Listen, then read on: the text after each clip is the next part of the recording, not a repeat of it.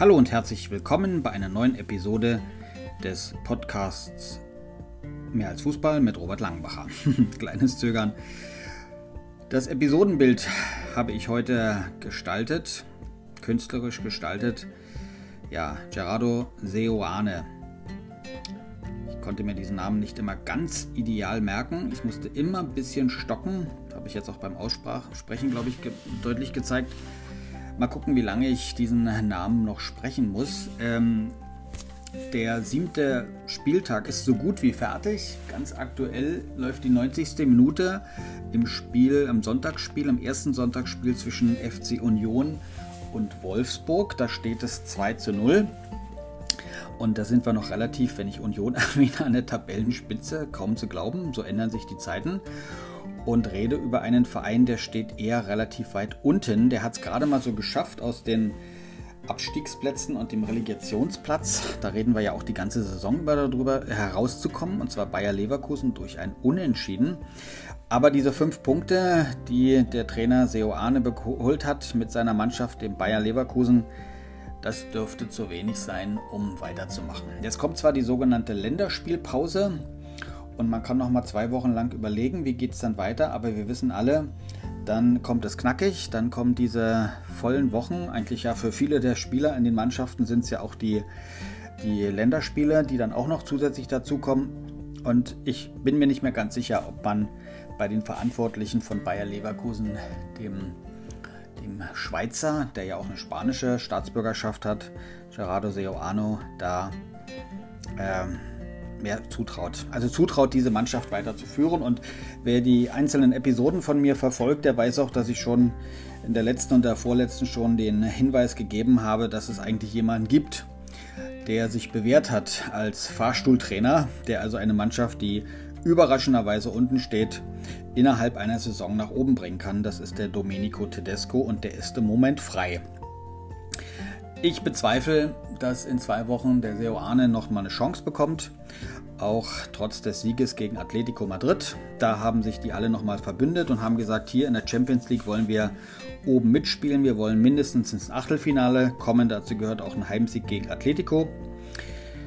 Aber in der Bundesliga, alles was man dort sieht und was da gezeigt wird, macht deutlich, hm, die wollen eigentlich nicht so richtig. Also werden es Wer das Spiel sich anschaut, wie über die Bissigkeit, den Einsatzwillen, die Leidenschaft, das ist nicht da. Wenn man hier dann, wie heute Nachmittag ich es gemacht habe, ein Spiel von Union Berlin anguckt, da merkt man, was da für Emotionen möglich wären, wenn man wirklich spielt. Wenn man wirklich gewinnen möchte, wenn man die Position, die sie schon vor dem Spieltag hatten, halten oder festigen möchte.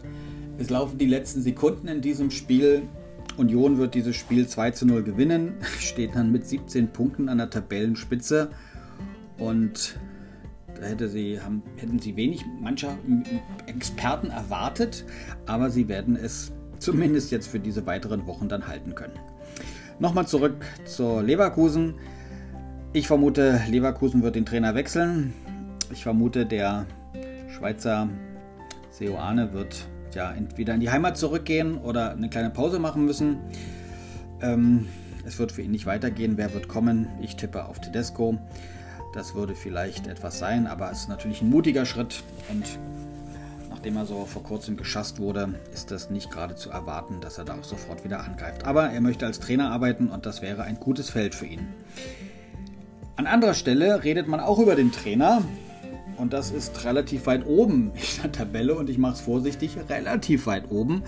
Denn Bayern München befindet sich jetzt beim noch nicht fertigen siebten Spieltag auf dem vierten Tabellenplatz mit zwölf Punkten.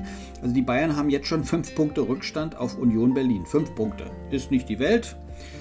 Äh, auch Dortmund hatte mal mehr Vorsprung auf die Bayern und hat es dann am Ende doch nicht geschafft, es durchzuhalten.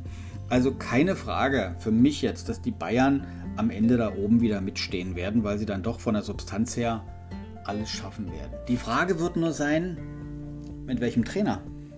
Kaum zu glauben, dass man ja den Julian Nagelsmann in Frage stellen sollte, könnte, würde. Aber ich glaube, das passiert gerade. Und hinter den Kulissen wollen wir nicht unerwähnt lassen. Die meisten, die hier diesen Podcast hören, werden wahrscheinlich gut informiert sein und viele Magazine und viele Twitter-Nachrichten und Veröffentlichungen lesen. wir wissen, es gibt einen anderen interessanten, für Bayern München interessanten Trainer, der gerade auf den Markt gekommen ist, vor relativ kurzer Zeit. Das ist Thomas Tuchel. Der FC, FC Chelsea wollte ihn nicht mehr, der neue Investor. Böhli war der Meinung, er muss an gewissen Stellen jetzt mal was drehen und will so ein bisschen nordamerikanische Kultur in die Premier League bringen. Und dazu gehört es, dass wenn der Trainer nicht so will wie der Investor, also dass dann, wenn der Trainer Cristiano Ronaldo nicht will, aber der Investor möchte ihn, dann muss man halt den Trainer austauschen. Thomas Tuchel ist auf dem Markt. Ich glaube, dass manche der Verantwortlichen, ich weiß nicht, ob es Uli Hoeneß war oder ob es Oliver Kahn ist, da auch ein gewisses Fable haben, dass sie ihm zutrauen, dass er die Erfolge, die er auch in kürzester Zeit mit Chelsea hatte, dass er die durchaus auch mit dem FC Bayern schaffen könnte. Das ist ein gewisses Druckmittel, natürlich auf Julian Nagelsmann.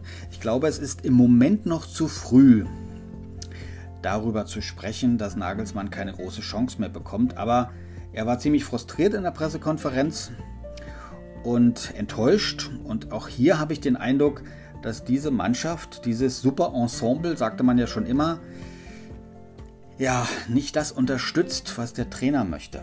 Irgendwie scheint da wieder irgendjemand im Hintergrund sich miteinander angelegt zu haben. Vielleicht hat auch der, der gute Julian Nagelsmann auch mit dem Salihamidzic irgendwo einen Stress gehabt. Da kann ich leider nicht hinter die Kulissen gucken. Ich weiß nicht, ob es die Dimension eines Konflikts wie beim FC Chelsea hat, aber ich glaube, dass die Spieler irgendwas schnuppern, irgendwas riechen und deswegen nicht das bringen, was sie vielleicht könnten. Denn gegen den FC Augsburg auswärts 1 zu 0 zu verlieren, in der Situation, in der der FC Augsburg sich gerade befindet, das hätte eigentlich nicht sein müssen. Da hätte man viel, viel mehr leisten müssen, viel mehr Torgefahr ausstrahlen müssen und viel mehr Torchancen haben müssen. Und es ist dann nicht immer der böse Torhüter der gegnerischen Mannschaft, der so toll und so gut ist, obwohl es hier in diesem Falle wieder der Fall war, ähm, dass die Bayern nicht zum Torerfolg kommen. Das, ja, ist unglaubwürdig. Gut, also, da an der Stelle könnte es auch noch eine Veränderung geben, aber nicht so bald. Die Bayern haben gezeigt in der Champions League, ähnlich wie Leverkusen, sie treten dort souverän auf, haben 2 zu 0 gewonnen. Auch die Bayern gegen die Spanier. In dem Falle war es der FC Barcelona, der zu Hause in der Allianz Arena mit 2 zu 0 abgefertigt wurde. Durch Tore von Hernandez, der leider jetzt verletzt ausfällt, und Leroy Sané. Soweit mal nach oben geschaut, nach unten geschaut. Spannende ist natürlich dann immer nach solchen vollen Champions League Wochen und Europa League und Conference League Wochen, dass es dann durchaus auch mal noch einen richtig randvollen Fußball-Nachmittag am Sonntag gibt. Drei Spiele sind es heute. Das erste habe ich erwähnt, Union Berlin. Das zweite, äh, das späte Abendspiel wird natürlich nochmal besonders sein, wenn Hoffenheim zu Hause gegen, gegen Freiburg äh, antritt. Und dann natürlich die Begegnung von Bochum und Köln.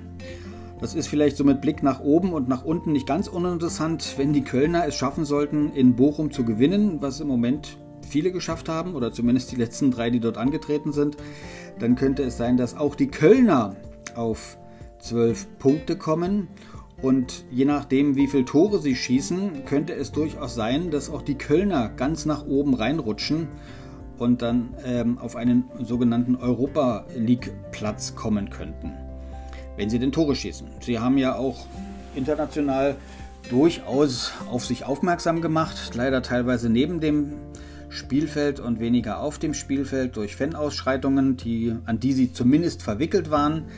Aber es könnte sein, dass sie eben punkten und dass bei ihnen dann quasi sich so Position 9 sind sie im Moment ja, die obere und die untere Tabellenhälfte dann aufteilen, dass sie dann vielleicht mit 12 Punkten dann nach vorne rutschen. Dann haben wir mit 11 Punkten Mainz im Moment und das Bochum leider ganz unten bleibt, dann vielleicht mit sieben Niederlagen in Folge. Aber wer weiß, vielleicht, vielleicht, vielleicht gibt es auch die Möglichkeit, dass Bochum heute punktet, da unten ein bisschen rauskommt. Da steht noch Wolfsburg und Stuttgart ganz nah dran mit jeweils fünf Punkten. Bochum könnte sich dann ein bisschen Luft verschaffen, die Übergangstrainersituation gestalten, die Länderspielpause nehmen, um in zur Ruhe zu kommen. Mal sehen, mal sehen, was heute noch passiert. Soweit mal kurze Informationen zu dem, was auf den Trainerbänken los ist, was an diesem Sonntag los ist, mittendrin einfach aus diesem Sonntag berichtet. Vielen herzlichen Dank für die Aufmerksamkeit. Das war's für heute. Am Mikrofon war Robert Langenbacher. Ciao, ciao.